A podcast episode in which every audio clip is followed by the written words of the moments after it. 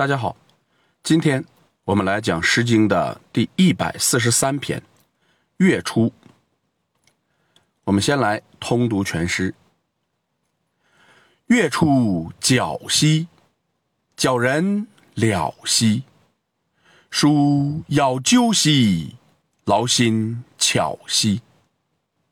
月出好兮，皎人柳兮。”书有寿兮，劳心草兮。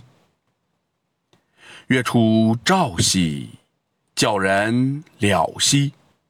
书腰少兮，劳心惨兮。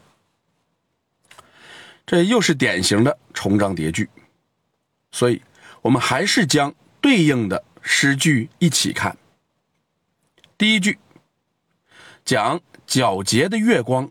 当空照耀，皎就是皎洁。《说文解字》说是月之白，那强调的是月亮的颜色。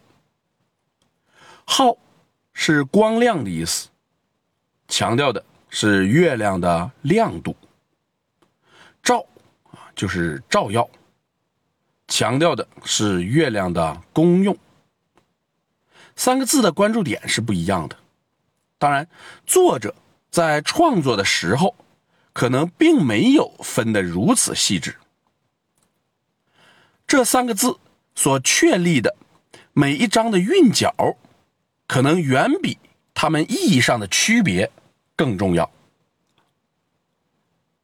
我们再看第二句，“皎人”就是美人，那个“皎”通娇美的“娇”。了就是美好的意思，柳同柳是艳丽的意思，了同了啊，也可以读了，就是明白明了的意思。我以前说过，这样的字都是对同一事物从不同的角度进行的描摹，所以美好可能是从性格的角度，艳丽。那当然是从容貌的角度，明了啊，则是从智力的角度。第三句，舒就是舒缓、从容自然。窈窕窈鸠啊，有人说这是通窈窕。优瘦有人把它读成有瘦。腰少。都是体态优美的意思，因为文献的匮乏，它们之间的区别啊，我们今天就不太容易辨析了啊。反正这是对人体态的描摹。第四句，劳心就是忧心，巧就是忧愁，草啊是心神不宁。惨是悲戚的意思，有人把它读成早。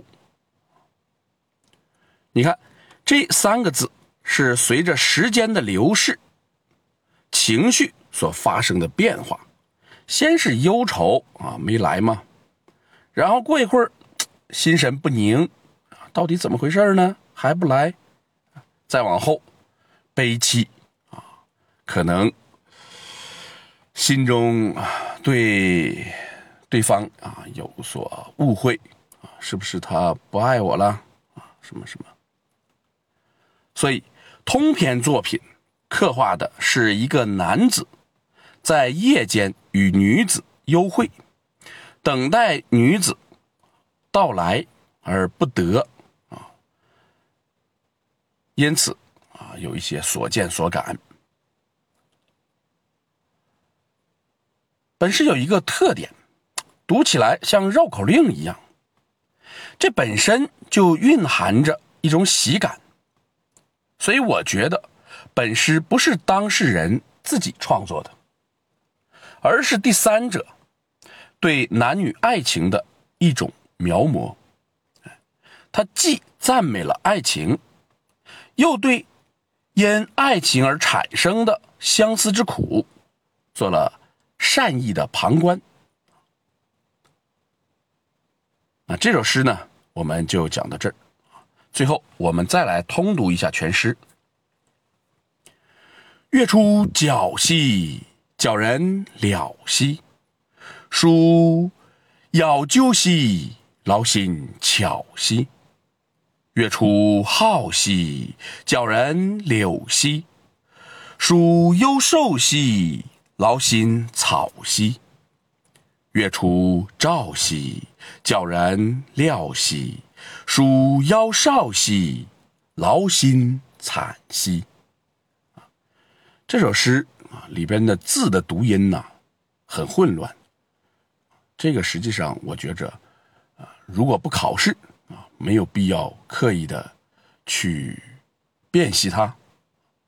那如果你是为了考试，你随便找一本。